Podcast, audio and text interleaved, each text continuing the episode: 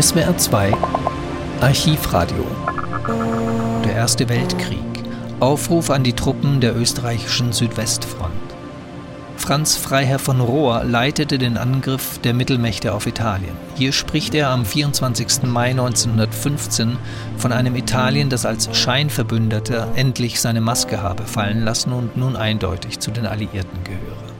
Deutsches Rundfunkarchiv, Länge zwei Minuten. Soldaten an den Alpengrenzen.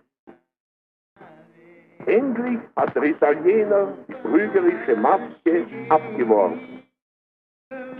Und schwach vermeinend will der alte Feind uns heimtückisch und hinterlistig anfallen. Schwere Kämpfe harren unser, aber die brandende Flut soll an uns einen Felsendamm finden. Soldaten, flammt in unseren Herzen der Geist Vater Tradetzky, der Geist des Herzogs Albrecht, der Geist jener Helden, vor deren Namen die Welschen immer gezittert haben. Doch jedes Mal waren die Italiener in der Übermacht.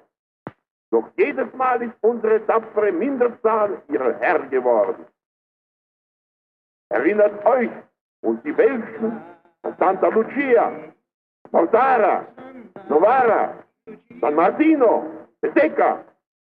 Erinnert die Treulosen an Custoza, an Lissa. Und der vergötterte allerhöchste Kriegsherr, ganze Monarchie, unser treuer Verbündeter, das edel und ritterlich fühlende Ausland, werden euer Ziel dringend mit Segen begleitet. Mit Gott zum Kampf, harret jetzt aus im Verein mit unseren Bundesbrüdern werden wir schließlich auch im Südwesten zum Siege schreiten.